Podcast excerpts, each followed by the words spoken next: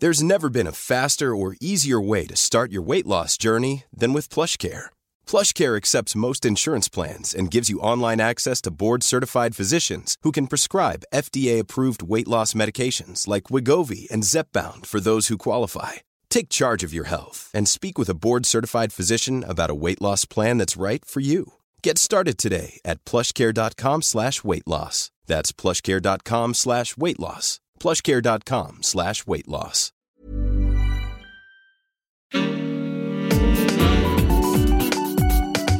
Queer as Berlin. Der Schwule Hauptstadt-Podcast mit Michael Mayer. Hallo und herzlich willkommen. Heute geht es nochmal ums Coming Out, genauer um das Coming Out von 185 Schauspielerinnen und Schauspielern, die sich Anfang Februar in der Süddeutschen Zeitung geoutet haben. Hashtag Act Out hieß es ja damals. Die Aufmerksamkeit in den Medien war groß, überall wurde berichtet. Es gab hier und da allerdings auch Stimmen, die meinten, naja, warum braucht es das überhaupt? Ist doch alles schon recht divers in der Filmbranche. Und darüber wollen wir heute sprechen in der heutigen Folge von Queers Berlin. Hier bei mir sind Nils Bormann. Hallo Nils. Hallo und Oskar Melina Borcherding. Hallo Oskar. Hallo. Und zugeschaltet von zu Hause Jules, El Jules Elting. Hallo, Jules Elting. Hallo, Jules. Jules. Ja, Pardon. hallo. Entschuldige, geht schon los. Kein Ding. hallo ihr drei. Ja, hallo. ich würde euch ähm, als erstes mal bitten, äh, damit man euch ein bisschen kennenlernt, erzählt doch mal, äh, wo kann man euch möglicherweise schon mal gesehen haben? Äh, was habt ihr gemacht? Was waren so die letzten Projekte von euch? Ähm, ich habe äh, zuletzt ähm, im Theater gespielt, im Maxim Gorki. Ähm, Death Positive hieß das. Und Small Town Boy und ähm, Third Generation. Drei Stücke, die sind jetzt bis auf weiteres abgesetzt. Und äh, im Fernsehen war ich in Deutschland 89 zuletzt zu sehen. Da war ich in allen drei Staffeln, 83, 86. Und ähm, das war's. Okay, na ist das schon mal ganz eindrucksvoll, so tolle Produktion.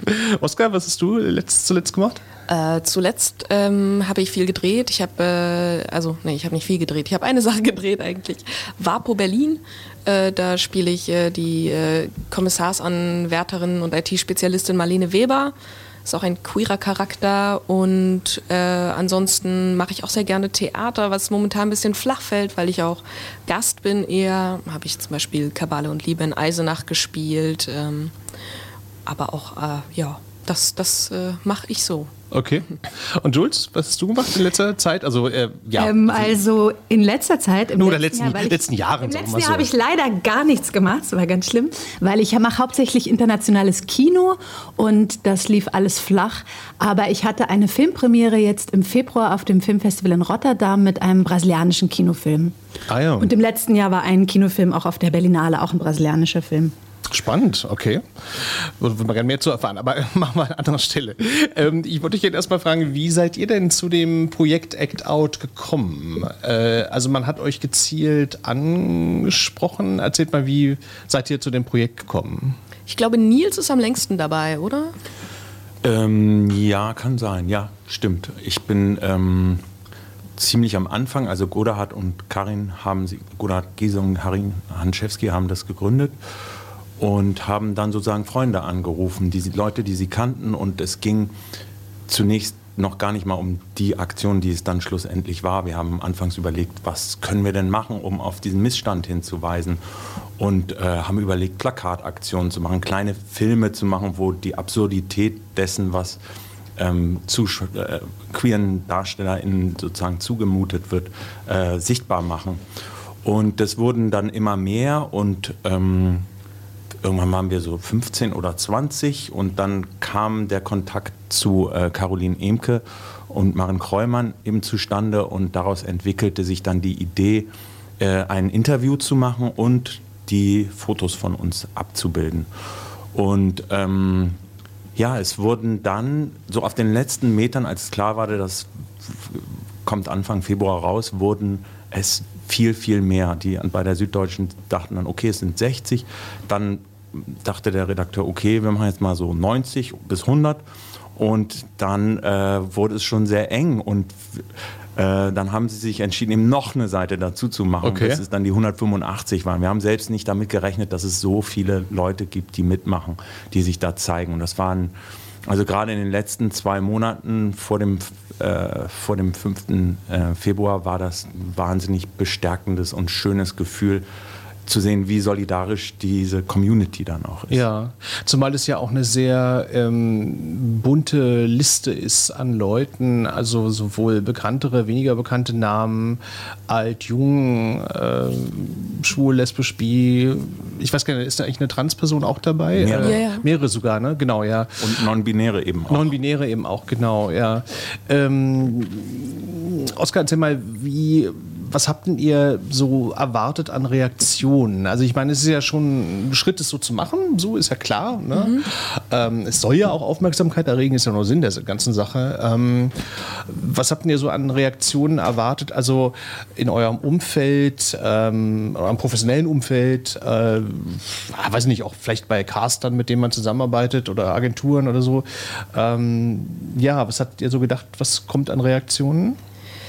Uff, ich glaube, das hat auch ganz viel damit zu tun. Also, also es ist auch sehr individuell gewesen, weil wir eben so eine heterogene Gruppe sind, wo teilweise Leute auch schon geoutet sind im größeren, ge- geoutet gewesen sind im größeren Sinne, waren aber auch Leute dabei, für die das wirklich ihr, ihr öffentliches Coming Out war. Dann ist es ganz klar ein Unterschied, ob eine Person sich als äh, schwul, lesbisch, bi äh, outet, was Begriffe sind, äh, wo ich das Gefühl habe, da ist schon mehr eine Vorstellung in der Gesellschaft drin, was das bedeuten könnte, wohingegen das äh, Coming Out als trans oder als nicht binär mehr Fragen aufwirft und auch gleichzeitig manchmal, also auch sehr viel runterfällt leider. Also häufig ha, habe ich, äh, waren auch Reaktionen, äh, ist mir doch egal, mit wem die alle ins Bett steigen, wo ich dachte, ich habe nie darüber gesprochen, mit wem ich ins Bett steige. Ich äh, habe immer über meine sexuelle, äh, über meine geschlechtliche Identität gesprochen und äh, da gibt es auch Leute eben in der Gruppe, ähm, genau, einige. Und äh, ich glaube, von, was die Reaktion betrifft, da waren wir einfach wahnsinnig überfragt auch. Wir haben davor mal so gesagt, was, was wird da passieren? Ich glaube, kurz bevor es losging, war so ein großes Ding, okay, ich glaube, das wird schon krass, aber dass es so krass wird, das hatten wir, glaube ich, nicht erwartet. Aber äh, Jules, vielleicht kannst du mal was dazu sagen. Ich meine, ähm, so krass, ähm, was, was, meint, was meinten das jetzt eigentlich? Also im Sinne von, dass jetzt so viel Aufmerksamkeit äh, äh, generiert wurde? Oder, oder Also ich, Entschuldigung, ich war gerade ganz kurz abgelenkt, weil mir aufgefallen ist, dass wir uns, dadurch, dass du uns vorgestellt hast, dass wir uns gar nicht mit unseren Pronomen vorgestellt haben. Das machen wir nämlich normalerweise immer. Und dass deshalb den ZuhörerInnen vielleicht auch teilweise unsere Identität jetzt gar nicht so klar ist. Also meine Pronomen, ich benutze keine Pronomen, ich bin nicht binär. Ähm, und ja, genau was Oskar gerade angesprochen hat, ähm, es war doch überraschend und es ist aber gleichzeitig, also glaube ich, auch eine Aufgabe gewesen oder eine positive Bildungsaufgabe von dieser ganzen Aktion auch gewesen, dass eben doch viel auch vor allem von JournalistInnen, aber auch von anderen Menschen, dass es eben ja auch noch gar nicht so eine Sprache gibt für nicht-binäre oder Transmenschen und für diesen ganzen eben diesen diesen Habitus äh, nach Pronomen zu fragen oder sich mit Pronomen vorzustellen und ähm, und da haben wir doch gemerkt, da gab es noch eine ganz große Stille und eine Leerstelle und eben oft ist es einfach, wie Oskar gesagt hat, so runtergefallen. Und das spiegelt so ein bisschen, ja, eben diesen Status quo gerade so wieder, in dem so der Gesellschaftskonsens oder Diskurs gerade so steckt. Und da, glaube ich, hat Out jetzt schon ganz viel angestoßen, was auch teilweise schon, schon sichtbar war, aber ja, also die Verwendung von Gendersternchen und überhaupt, ja, die Beschäftigung damit, was ist eine Geschlechtsidentität? Aber würdest du das so, äh, so sagen, was Oskar gesagt hat, also dass die Gesellschaft so eher eine Vorstellung hat, also was ist schwul, was ist lesbisch, was ist bi, aber wenn es jetzt in Non-Binary geht, in, in dem Bereich oder, oder, oder Trans, dass dann schon immer noch so eine große Unsicherheit herrscht. Ich glaube, das meintest du jetzt gerade eben auch. Auf ne? alle Fälle, auf alle Fälle. Also ich glaube, dass, ähm, dass es so über ähm, schwul und lesbisch zu reden, dass, da haben die meisten Leute irgendwie, also fühlen sie sich okay mit und da gibt es Worte für und da Gibt es auch genau, mehr Leute, die die, die, bekannt, die bekannt sind, die man kennt, glaube ich. Genau, auch, es ne? gibt so. Role Models Genau, und es ja, gibt ja. Beispiele und ähm, es gibt eine, eine größere Sicherheit darüber zu sprechen. Und ähm, ja, und, und, und, und wie non-binäre Menschen, wie die angesprochen werden, keine Fehler zu machen. Also wir haben da auch Gruppen intern. Ne? Das ist witzig, gerade für dieses Gespräch jetzt auch. Äh, mit Nils zusammen hatten wir auch Gespräche. Wir haben da auch Gruppen intern. Natürlich genauso sprechen wir da auch drüber. Und ähm, aber wie, wenn wir, die Sprache integriert. Ja, aber wenn wir mal äh, für eine Sekunde mal so eine Ebene höher gehen, wenn wir sozusagen mal, gut, also ich meine, die Gruppe zusammen, also neben, ich meine, gut, die Menschen sind ja alle unterschiedlich, so, aber, aber trotzdem mal so die, die Reaktionen insgesamt nehmen. Wie war da eure Wahrnehmung? Also wie war die Reaktion auf die Kampagne? Also habt ihr da auch viel Positives erlebt oder so? Oder, weil ich hatte so den Eindruck, so, es gab ja auch viel positive Berichterstattung auch. Also lief ja auch im Fernsehen und so, also wo ich dann gedacht habe, okay, das wurde ja eigentlich ganz positiv wahrgenommen. Also war jetzt so mein oberflächlicher Eindruck. Wie seht ihr das? Äh, also ich fand beides. Also es gab äh, sehr, tatsächlich sehr viel positive Rückmeldungen. Das hat gut getan. Es gab aber eben auch ganz klar negative Rückmeldungen. Das hat, haben ja auch viele mitbekommen. Ähm, was mich positiv gestimmt hat, war zu sehen, dass auf die negativen Rückmeldungen meist auch eine große Gegenreaktion wieder da war, von, die gar nicht aus unserer Position herauskam, sondern eben von anderen Menschen, äh, die, die darüber gelesen haben. Ähm, und äh, ja, so war das meine Einschätzung bis jetzt. Und die negativen Reaktionen, von wem kamen die? Also Darf ich vom, zum Positiven noch was hinzufügen? Ja, natürlich, bitte, bitte, natürlich, klar, gerne. Ähm, ja, weil ich, ähm, ich kümmere mich so ein bisschen um unseren ähm, Instagram-Account und da kriegen wir das natürlich ganz massiv und direkt auch mit. Und es gibt eine unglaublich positive ähm, Unterstützung dort, also von, von ZuschauerInnen oder teilweise auch KollegInnen, die auch SchauspielerInnen sind und ähm, wirklich aus den unterschiedlichsten Berufsgruppen, aus den unterschiedlichsten sozialen Klassen, den unterschiedlichsten Altersgruppen. Also es ist wirklich unglaublich durchmischt und wir haben gerade am Anfang wirklich auch wie so eine große Erleichterung gespürt. Also auch bei den ZuschauerInnen. So viele, die gesagt haben, wir wollen endlich auch andere Geschichten sehen und wir sind so müde von den immer gleichen weißen cis-heteronormativen Geschichten und mhm. Menschen, die FamilienmitgliederInnen haben oder Freunde oder einfach nur auch das Leben sehen wollen, was sie auch real in dieser Gesellschaft leben. Was auch eine unglaublich positive Reaktion war, dass sich äh, aufgrund der Aktion eben zum Beispiel Teach Out gegründet hat. Und ähm, auch Church Out war auch im Gespräch. Das sind dann, also bei Teach Out sind das sind eben LehrerInnen, die sich in ihrem Lehrersein äh, quasi outen und Role Models sein wollen. Und das hat mich unglaublich berührt. Da war dann ein Riesenartikel ja, auch. auch. Stimmt, gibt ja viele Bereiche, wo das auch noch notwendig ja, ist. Eben. So, ne? ja, alle? Alle, ja, genau. Viele. Fußball vor allem. Ja, Fußball eben, das kam ja auch noch äh, hinzu, äh, diese ja. 800 Freunde oder so.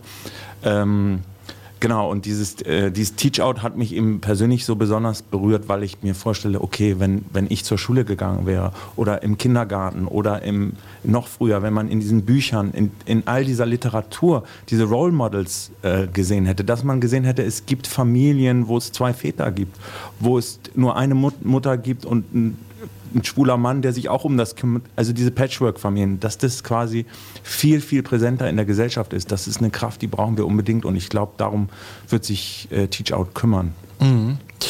Ähm, ich würde gerne mal zu einem anderen Punkt kommen. Ich würde mich nicht so lange damit aufhalten, weil so diese negativen Geschichten ja nicht so toll sind. Aber Nils, du hast vorhin erzählt, äh, dass es ja noch immer, ist wahrscheinlich nicht nur im Schauspielberuf so, sondern in anderen Berufen auch, aber immer noch so diese kleinen Zumutungen, diese kleinen Diskriminierungen, also so, so, so die Homophobie oder, oder Transphobie, wie auch immer, so im Kleinen äh, gibt.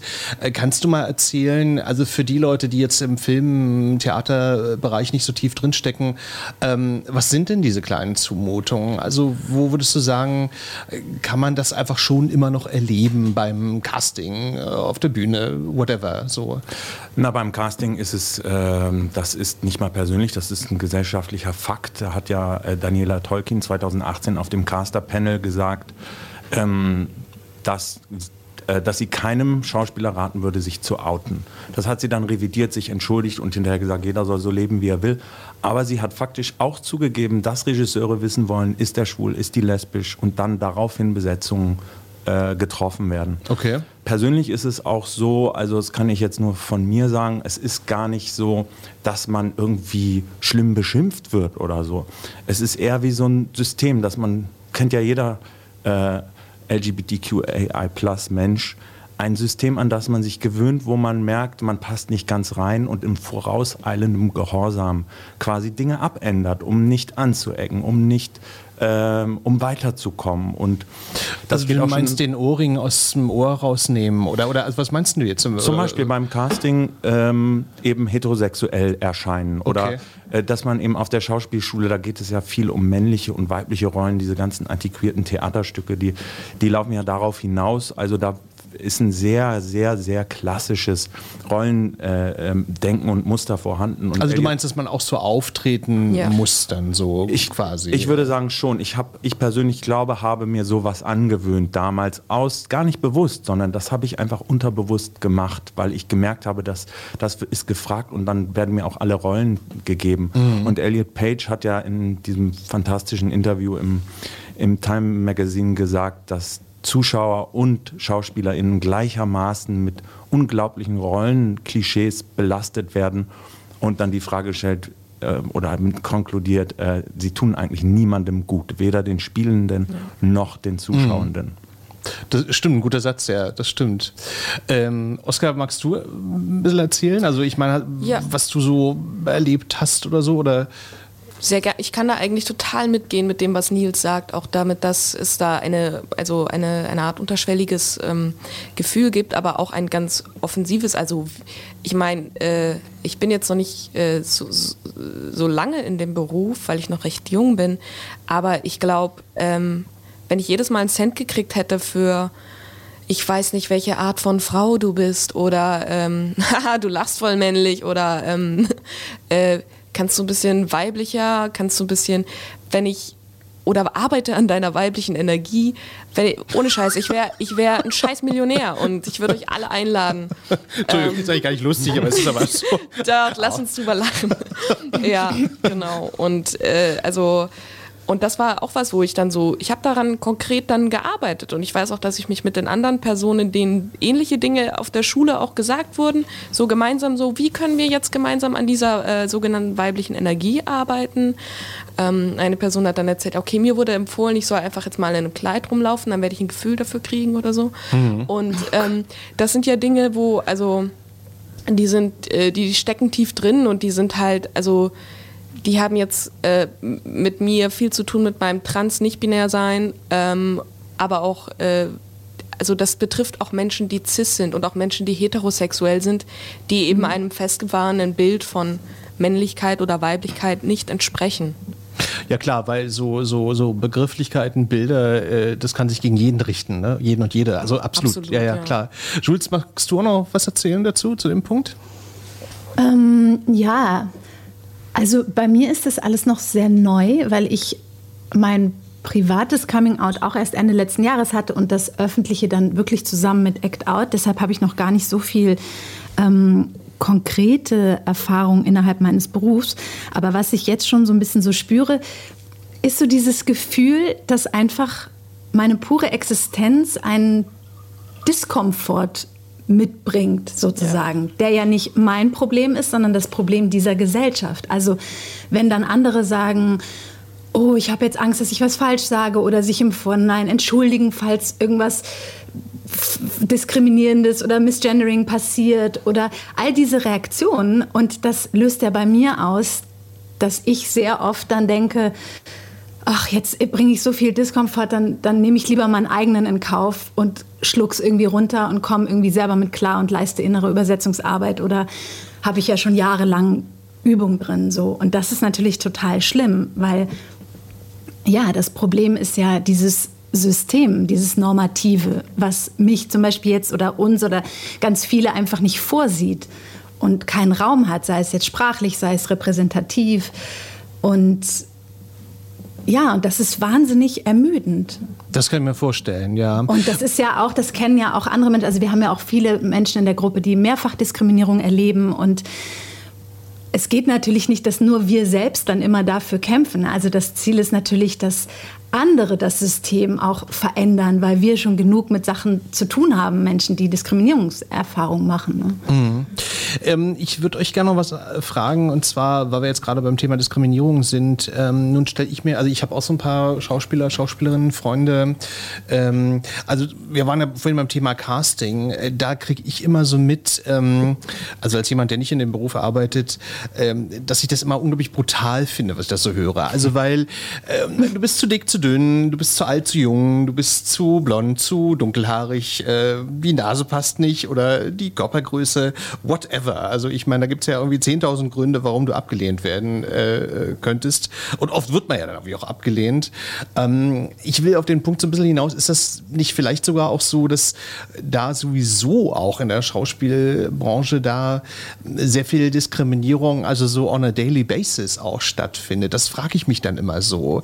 Also was ist jetzt nicht besser besser macht. Das, das meine ich jetzt nicht, aber ich meine nur so, dass das sowieso irgendwie fast so eine Art äh, Teil des Gewerbes ist. So, wie seht, wie seht ihr das? Ich glaube schon. Also ähm, das ist althergebracht, dieses Gewerbe und auch diese ganzen Fragen, die du da gerade so wunderbar gesagt hast. Die Frage ist immer, wer fragt diese Fragen? Wer sitzt da und macht das Casting? Wer ist dafür verantwortlich, wer besetzt wird? Wer entscheidet, wer ist zu dick, zu dünn, zu schwul, zu hetero? Mhm. Heto, zu hetero gibt es ja leider nicht. nee, ich glaube, das, das gibt es naja, nicht. Doch, also äh, inzwischen gibt es ja schon, also das habe ich auch schon ein paar Mal erfahren, dass ich auf jeden Fall nicht queer genug war für bestimmte queere Stoffe oder nicht trans genug Ach, für. Also stimmt, gibt es natürlich so, auch. Ja, stimmt, ja, ja, ist richtig. Ja. Mhm. Sorry, kleiner Einschub. Ja, nee, aber ist, ist, richtig, ja, ja. Aber genau, nochmal. Ja. Ich, ich meinte halt, dass es äh, eine System, auch da eine systemische Frage ist. Ich glaube nicht, dass CasterInnen bewusst schwulen, homofeindlich, transfeindlich oder so sind, aber äh, wie das Jules eben auch äh, vorhin beschrieben hat, die, der Rangang ist halt so unterbewusst ähm, äh, verquer auf eine Art, dass das quasi vielen Leuten nicht bewusst ist. Es geht um so eine so was, was eben althergebracht ist irgendwie. Ich weiß gar nicht, wie ich das besser beschreiben kann. Na, es liegt, glaube ich, äh, stelle ich mir so als These auf, ich glaube, es liegt ja auch so ein bisschen daran, dass so die, also Drehbücher beim Film oder bei Theater, na gut, also sagen wir, dass das so, die Rollen auch so holzschnittartig auch so ein bisschen angelegt sind, wo man dann so ein Bild hat, also äh, dass man dann ähm, jemanden braucht für die Rolle und dass man dann sehr eindeutige Vorstellungen hat und jeder, der diese Vorstellung nicht erfüllt, ähm, kommt dann da halt nicht rein sein. Ja, es wird ja aus einer bestimmten Perspektive ähm, erzählt und die ist nun mal in Deutschland,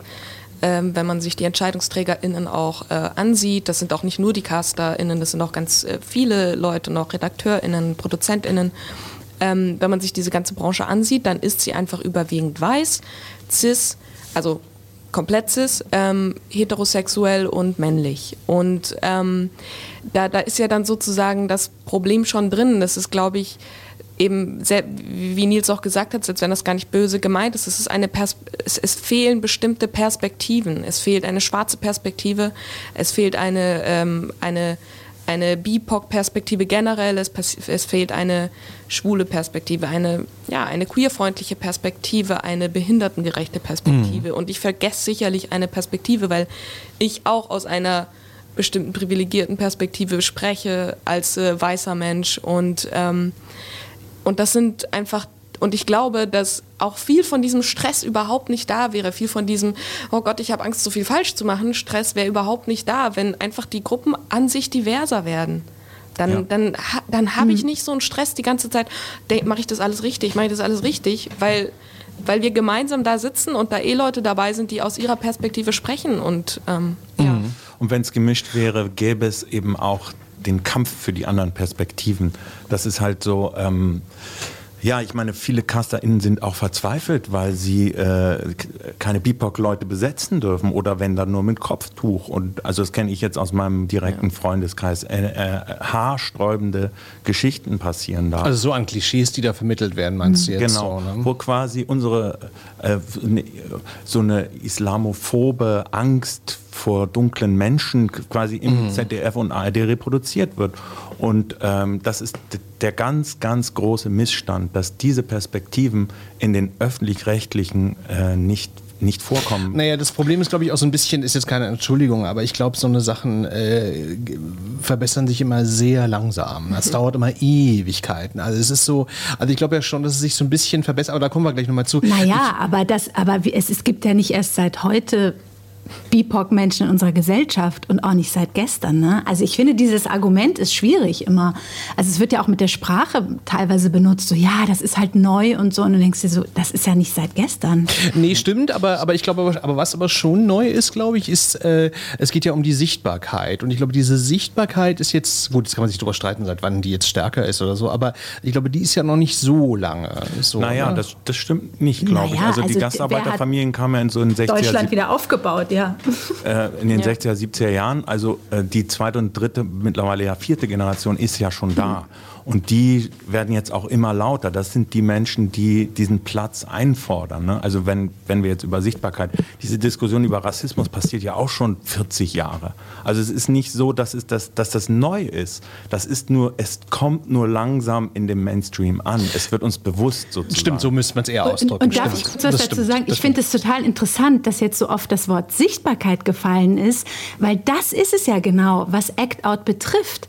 Also dadurch, dass die Menschen, die schon immer, also schon so viele Jahrzehnte in diesem Land leben. Und es gibt jetzt ja so Aufstellungen, dass mittlerweile jeder Vierte in Deutschland Migrationshintergrund hat. Und, aber eben, es gibt keine Sichtbarkeit in den Medien. Und dadurch mhm. gibt es ein Gefühl von Unsichtbarkeit. Und das ist genau der Punkt, wo ja Act Out ansetzt. Mhm. Solange die Geschichten einen bestimmten, bestimmten Teil der Gesellschaft nur zeigen, entsteht ein Gefühl, dass die anderen gar nicht da sind. Ja ja. was nicht real ist. Und das ist ja genau, wo so klug, ich habe das Manifest selbst nicht mitgeschrieben, ich kam danach dazu, aber wo das Manifest so klug genau ansetzt. An dieser, wir wollen die Sichtbarkeit der Menschen, die sowieso schon hier sind. Mhm. Na, ich finde ja auch interessant, dass so das Bild der Branche ja sehr modern, sehr cool. Ähm, also ich meine, das Bild, was die sich so geben, ist ja, ist ja sehr modern, so, mhm. ne? Aber wenn man die dann. Öffentlich-rechtliche? Nee, ich meine so diese, diese Film. Nee, nein, nein, nein, ich meine jetzt die Filmbranche. Also so, so, ne? Oder Film- oder Theaterbranche. Also das ist so sehr cool, so die modern. Hm. Naja, gut, die Theaterbranche wäre auch nicht so. Aber, aber die Filmbranche. Es wird immer weniger. Okay, die Filmbranche, sagen wir mal so, du hast recht, die Filmbranche, darauf streiten, beschränken wir uns. Aber dass die sich so, so sehr modern. Aber ich würde gerne mal zu äh, einem Punkt kommen und zwar, nun gibt es ja auch andere Initiativen, also zum Beispiel die UFA hat sich ja bis 2024 auferlegt, so eine 25% Diversity-Quote einzuhalten, also in ihren Produktionen sowohl hinter der Kamera als auch vor der Kamera. Ähm, was haltet ihr davon? Ja, finde ich gut. äh, aber es ist halt selbst auferlegt und es ist vom Goodwill der UFA abhängig, ob das passiert. Mhm. Und äh, sagen wir mal, Absichtserklärungen gibt es ja bei den öffentlichen Rechtlichen auch. Die haben 2006 die Charta der Vielfalt und, äh, unterschrieben, das ist 15 Jahre her. Und wo sind die 25 Prozent Repräsentation dort?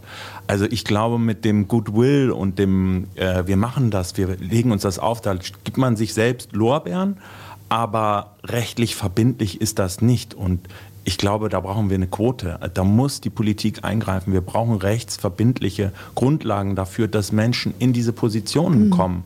Weil sonst finden die Perspektiven nicht statt, weil die, die, je weiter man nach oben kommt, ja. desto weißer, heterosexueller, cis wird es. Und die holen nur ihre eigenen Leute nach. Also das ist, deswegen wird der Kampf auch so verbittert geführt, weil es ganz konkret um Positionen, es geht um viel Geld und es geht um Umverteilung. Um, genau, um, um, Macht einfach auch, ne? um Macht und, und, und, Geld. Weil gut, bei der UFA ist es ja offensichtlich Nico Hofmann, der das, der das äh, vorantreibt. So. Also ich habe jetzt halt gedacht, äh, dass es eine gute Initiative fand, aber du hast natürlich recht, ich meine, man muss mal gucken, äh, wie, das, wie das in die Realität äh, umgesetzt wird. So.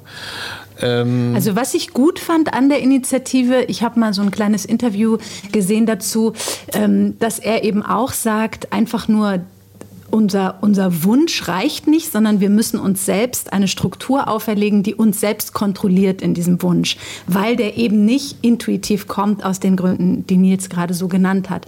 Und ich glaube, der Ansatz ist richtig, also dass wirklich strukturell, dass sich nichts nur alleine oder durch Goodwill verändert, sondern es muss reguliert werden, auch selbst reguliert, durch ja, Strukturen, Strukturveränderung. Und äh, die Inspiration kommt natürlich wieder aus England und Amerika, wo gesehen wird, dass mit den privaten Streamingdiensten ein, äh, ein unglaublicher Erfolg gefeiert wird. Die BBC, die das halbe Budget des deutschen öffentlichen rechtlichen Fernsehens hat, also 4,6 Milliarden sind das, glaube ich, die hat Diversity einfach äh, sich auf die Fahnen geschrieben. Die feiern das. Die, die haben ihre Stars da drin. Die haben, äh, produzieren internationale Serien und Riesenerfolge mit der Hälfte unseres Budgets. Und das ist so, da denke ich so, hm, warum, warum kriegen wir das hier nicht hin? Wo könnten wir, was für tolle Sachen können wir erzählen? Wir haben, wir haben hier alle Möglichkeiten. Mhm. Nur es gibt eben diese gläserne Decke, nennt man das, glaube ich, die quasi auf diesen Posten sitzt. Und da wird sich nichts ändern, wenn diese Posten nicht anders besetzt werden, wenn das Geld nicht umverteilt wird, wenn nicht andere Perspektiven gewertschätzt und die Notwendigkeit gesehen wird, diese Perspektiven zu erzählen. Mhm. Ja, das ist ja, glaube ich, auch sowieso dann auch ein Problem, was man so oft hört, dass dann originelle ja, Serien, Filmideen oder so dann erstmal in diesen ganzen Förderprozessen, Redaktionsprozessen dann also kleingeschmürgelt werden oder beziehungsweise abgelehnt werden und dass dann von der anfangs guten Idee dann nur noch die Hälfte oder irgendwie so übrig bleibt oder so. Ne? Und dann ja. ist plötzlich, dann ist dann plötzlich auch die, die Serie einfach nicht mehr so interessant, weil das dann irgendwie alles irgendwie weggeschnitten wurde oder so. Ne? Total, wo sind da auch die Vorurteile? Also ich muss nur, weil, weil wir das Thema vorhin hatten mit äh, GastarbeiterInnen, ähm, und äh, da, da gibt es jetzt eine Serie, die dazu, oder ich, ich habe mal, ich habe von einem Projekt gehört, das irgendwie angedacht ist über griechische GastarbeiterInnen. Und ich dachte, ja, total geil. Ich bin halt äh, Gastarbeiterkind zwei, äh, zweite Generation. Äh, nee, zweite Generation.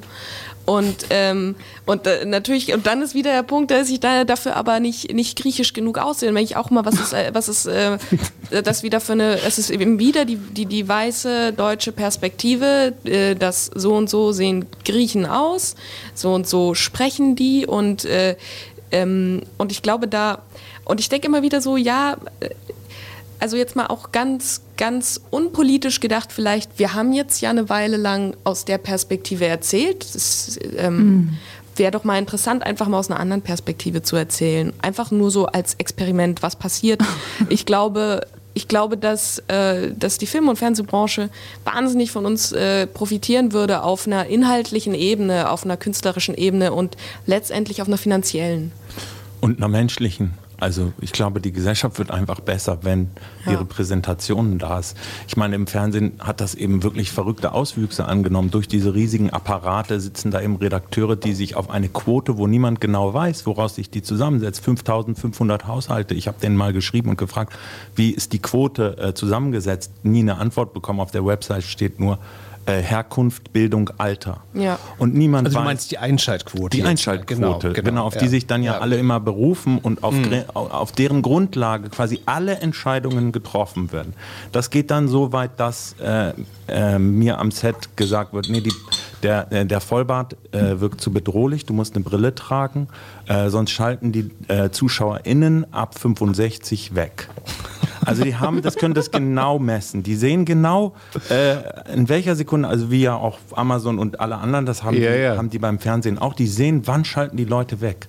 Was interessiert sie, wo bleiben sie dran?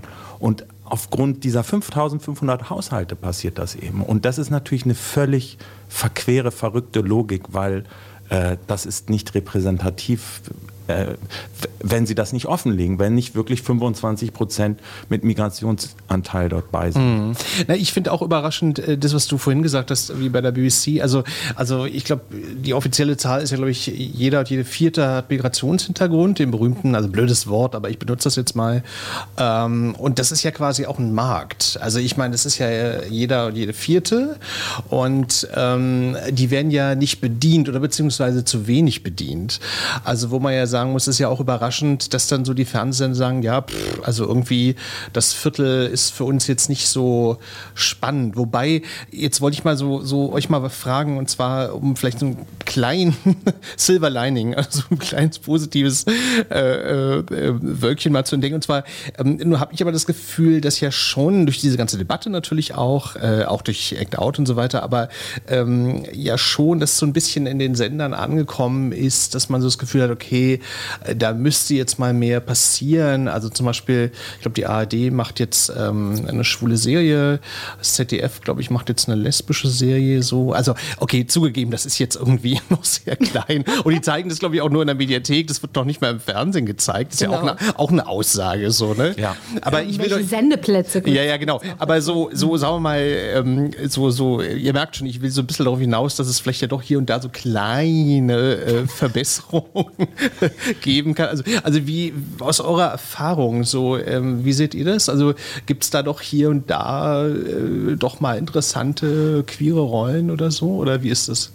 Ich habe mich voll gefreut über Marlene Weber und ähm, also die Rolle, die ich spiele bei Vapo Berlin, die ähm, äh, lesbisch ist äh, oder queer. Es, es wird und es wird einfach nicht thematisiert. Es gab dann jetzt auch in der zweiten Staffel äh, eine Folge, in der, äh, in der sie ganz offen flirtet mit der Zeugin und das war für mich so ein Moment, wo ich mich, Na, ich, ich fand das total geil, weil, weil Entspricht das denn den Polizeiregularien? äh, ja, aber seien wir doch mal ehrlich, diese, diese Trope von, äh, von der Kommissar flirtet mit der Ja, Zeugin ja. und ist am Ende enttäuscht, weil sie doch irgendwie involviert war, das habe Ja. ich 10.000 Mal im Tatort gesehen oder bei Soko oder sonst was. Das Das, kommt stimmt. immer vor. Das stimmt, das und stimmt. mal Ja. genau diese Trope zu nehmen, nicht zu verändern, einfach nur, das sind jetzt zwei Frauen, die Ja. da miteinander fand Okay. ich total geil. Das war ein richtig Super. empowernder Moment. Und habt ihr da noch was richtig- miteinander oder nee, ist nur ein kleiner Flirt dann Na, ich so? bin da Oder? total enttäuscht natürlich. weil ich nicht involviert. Spoiler. Sorry. Verstehe. Okay. Jules, kannst du da irgendwie, ähm, ja, so ganz zart irgendwo was Positives entdecken? Oder, oder sagst du, nee, es ist alles Ich, furchtbar? ich würde ich würd so gerne. Ähm, nein, natürlich merken wir auf, auch jetzt direkt danach auf individueller Ebene und auf vielen kleinen, zarten Ebenen Veränderungen. Ähm, ja, aber es ist eben, es muss einfach so an die Struktur ran und das ist so. ah. ähm, aber natürlich, es gibt eine Neugierde und ich glaube einfach, dass uns auch die Zeit gerade wirklich entgegenkommt. Also es ist einfach, Act Out fällt ganz klar auch in einen Moment, wo es eine Offenheit dafür gibt. Also das ist, das ist ein Fakt so. Also ich glaube noch vor fünf Jahren oder so, wäre da auch nicht, hätte das nicht so einen Aufruhr erlebt und, und dieses, was ich vorhin meinte, mit dem, dass die Leute fast so erleichtert sind und sagen, endlich spricht jemand an. Und Ja. das, das ist schon wirklich so. Und einfach, das muss man auch sagen, durch, durch Dinge eben wie große Netflix-Serien oder wie Pose oder eben BBC. Und das ist eben einfach queere Inhalte und auch queere Celebrities oder wie jetzt auch Elliot Page so in den Mainstream vordringen. Und das ist ja ein Zeichen von einer gesellschaftlichen Entwicklung, wenn was so langsam in den Mainstream kommt. Ne? Ja, das meinte ich halt, dass also der, der, der Druck ist jetzt sehr stark geworden. Ne? Genau, Wo- wo und dann- man kann auch nicht ja. mehr offen, so offen diskriminierend sein. Es ist nicht mehr so einfach. Also man kriegt entweder sofort was zurück oder, und das ist natürlich gut und wichtig. Also es gibt schon viel mehr Menschen mit einem erhöhten Bewusstsein. Äh, CasterInnen fragen nach, wie spreche ich dich an? Es wird Produzenten, das habe ich jetzt erlebt, weil was, was ich nächste Woche drehe, dass die Produktion von sich aus auf mich zugekommen ist. Hey, du bist ja nicht binär. Ich wollte nur schon mal sagen, wir bemühen uns am Set, wenn was passiert, ist nicht bös gemeint. wow. und so. Das ist schon mal ein Fortschritt so. Ja, absolut. Ich ja. Dass noch ich diese Silber- Arbeit zum Beispiel nicht machen musste. Hm? Ähm, Ich habe noch ein Silver Lining. Okay. Und zwar Jünglinge-Film, äh, Faras Shirat, Ja. der, der Wir gemacht hat, der ja auch Teddy Award äh, Ah, ja. gewonnen hat. Ähm, das ist halt eine, äh, die haben Qu- Queerness auf den Fahnen stehen und äh, thematisieren genau dieses Thema. Die Perspektive ist das Entscheidende. Das ist eine, ähm, ein queer, ähm, migrantisches Kollektiv, würde ich das jetzt mal so Ja, ich glaube, der dreht ja immer so, glaube ich, ne? in so, so einem Kollektiv. Aber ich bin mir nicht ganz sicher. Also die, aber ähm, egal, aber, ich habe ich hab mit ihm gedreht, also das war, ein, das war ja sein Abschlussfilm und Mhm. äh, hat jetzt auch viele neue Projekte und äh, also ich, 3. Futur 3 ist äh, genau Mhm. der war übrigens fantastisch. fantastischer. Film Ja, ja. und da sind übrigens auch die Perspektiven das Entscheidende. Daran sieht man, was das bedeutet, wenn jemand nicht weißes, nicht cis heterosexuelles Ja. Äh, so etwas entwickelt. Das ist ein sehr schönes Beispiel. Vielleicht so noch einen Satz für die Hörer, die es nicht gesehen haben. Ich fand bei Futur 3 halt so toll und das hat dieser Film halt so wunderbar gebrochen. Also so diese normale Klischee-Erwartung, die man so hat. Äh, also ich glaube, die Eltern sind, glaube ich, Iraner, wenn ich richtig in Erinnerung habe. Also da hat man so die Erwartung, großes Drama, er wird verstoßen, der Selbstmord ist irgendwie schon so am Horizont. Und das ist ja alles überhaupt nicht in der, in der Familie halt so, wo die, wo die Eltern eher sagen so, ja, nee, also wir sagen dir nur, wir gehen vielleicht irgendwann zurück in Iran oder so, aber die haben da überhaupt kein Problem mit halt so, ne? Und ich fand diesen, dieser Film, der war so toll, weil der so Erwartungen so brach, so. Und das, das, das fand ich auch ganz, ganz ja. schön. Also das war echt ein schönes Beispiel für so eine, so eine, naja, wie man, wie man so Erwartungshaltungen so, so ganz so um, ummünzen kann. So. Das, also ich fand, fand ein toller Film. Ja, ja, der hat ja auch, hat ja auch Preise gewonnen. Auch ja, so. also, mega. Ja, ja. Mhm. Es ging halt um die Perspektive, gar nicht genau, eben, ja. es ging ihm gar nicht um das Problem mit den Eltern. Ne? Also mhm. genau, nicht mal, dass er sich überlegt hat, ah, das wird in Deutschland wahrscheinlich erwartet, ich umschiffe das, sondern es geht ihm wirklich um Parvis, die Hauptfigur. Was erlebt er, sein Coming of Age, wie er, lernt er sich selbst kennen und verliebt sich dann und das ist halt eine wunderschöne Liebesgeschichte.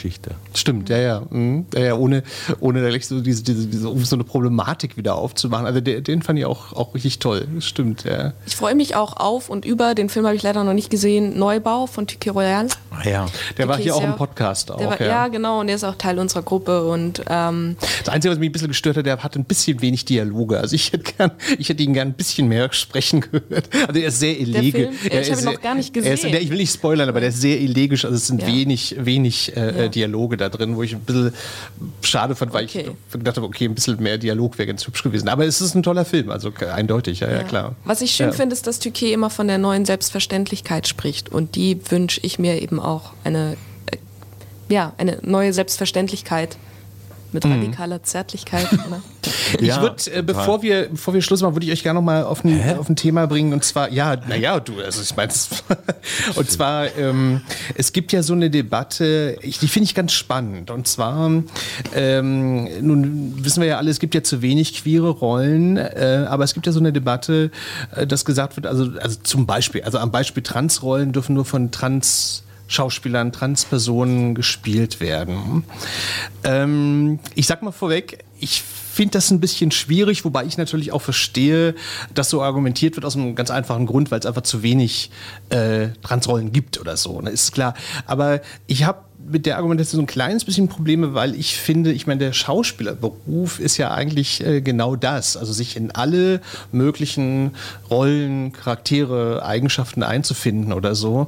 Und wo ich dann so gedacht habe, okay, also eigentlich so der Hetero-Schauspieler oder Cis-Schauspieler, der jetzt irgendwie eine Trans-Rolle spielt, wenn das gut macht, why not? So, ne? Aber ich verstehe natürlich die Argumentation, dass äh, äh, angesichts dieser wenigen Rollen man da auch Probleme mit hat. Aber ich würde gerne euch mal fragen, wie seht ihr das? Also wie, wie erlebt ihr diese Debatte?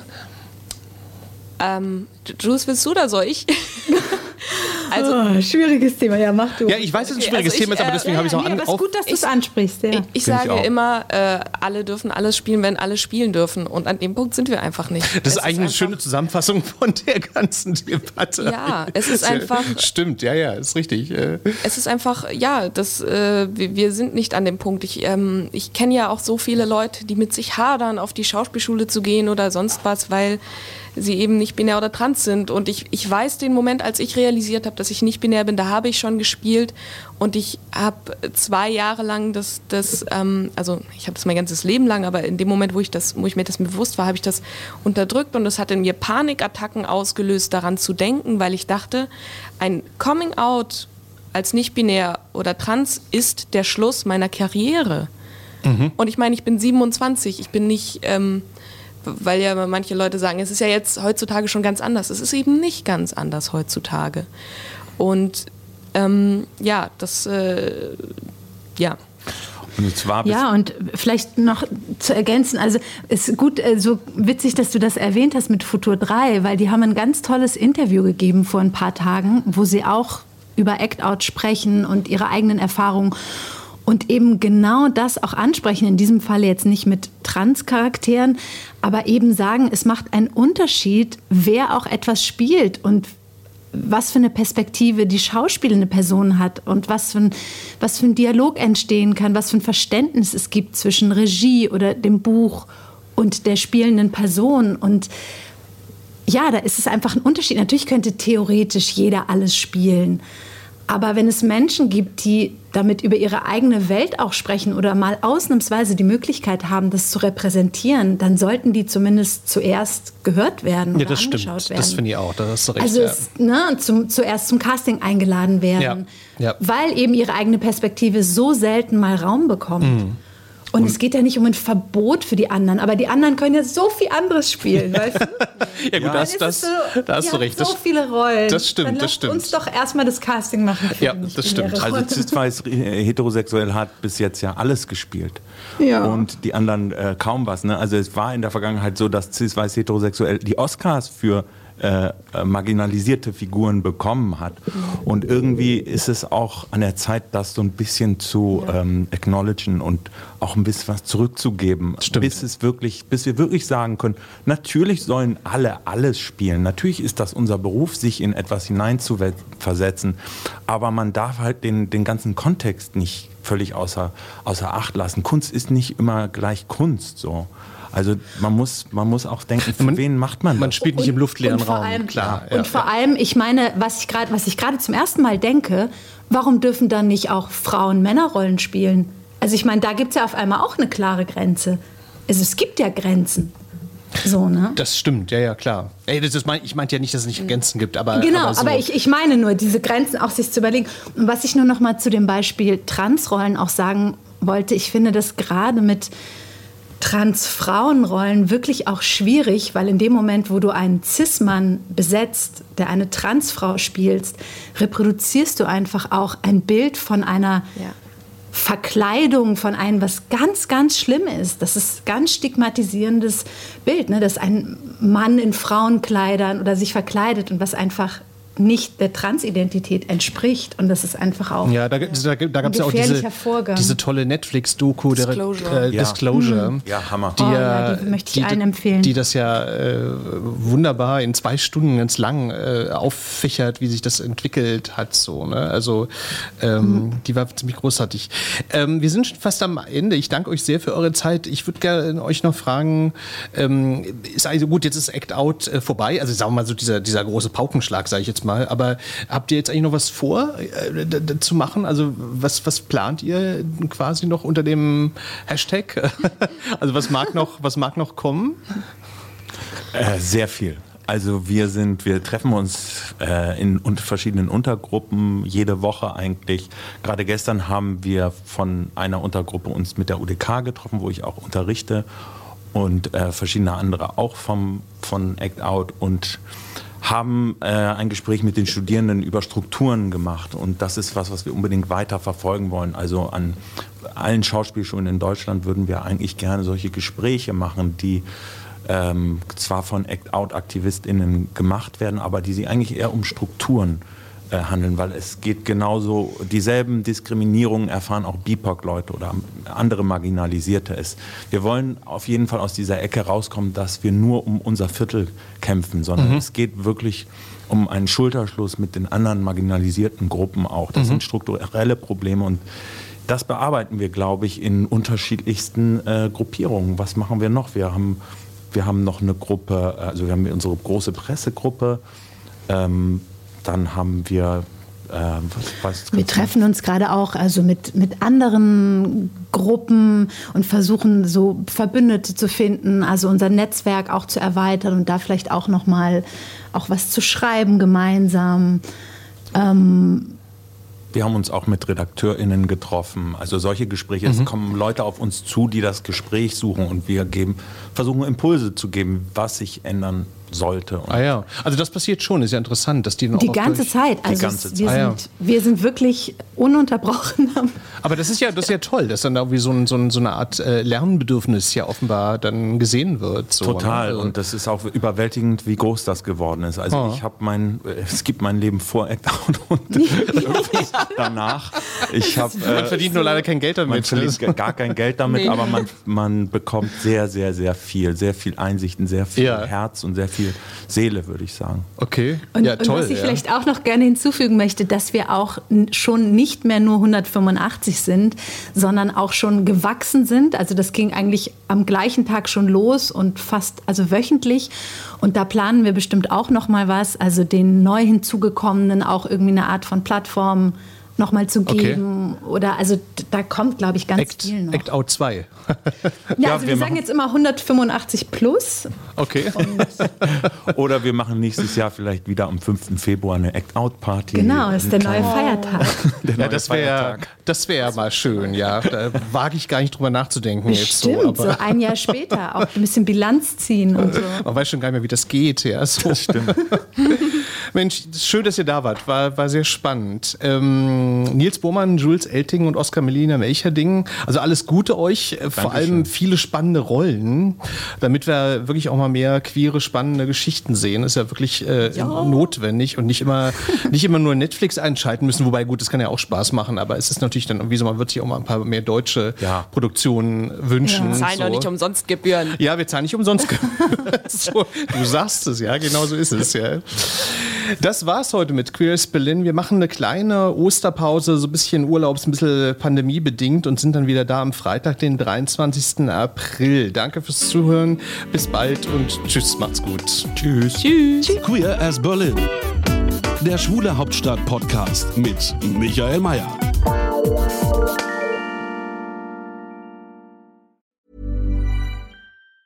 Ever catch yourself eating the same flavorless dinner three days in a row? Dreaming of something better? Well, HelloFresh is your guilt free dream come true, baby. It's me, Gigi Palmer. Let's wake up those taste buds with hot, juicy pecan crusted chicken or garlic butter shrimp scampi. Mm. Hello Fresh. Stop dreaming of all the delicious possibilities and dig in at HelloFresh.com. Let's get this dinner party started.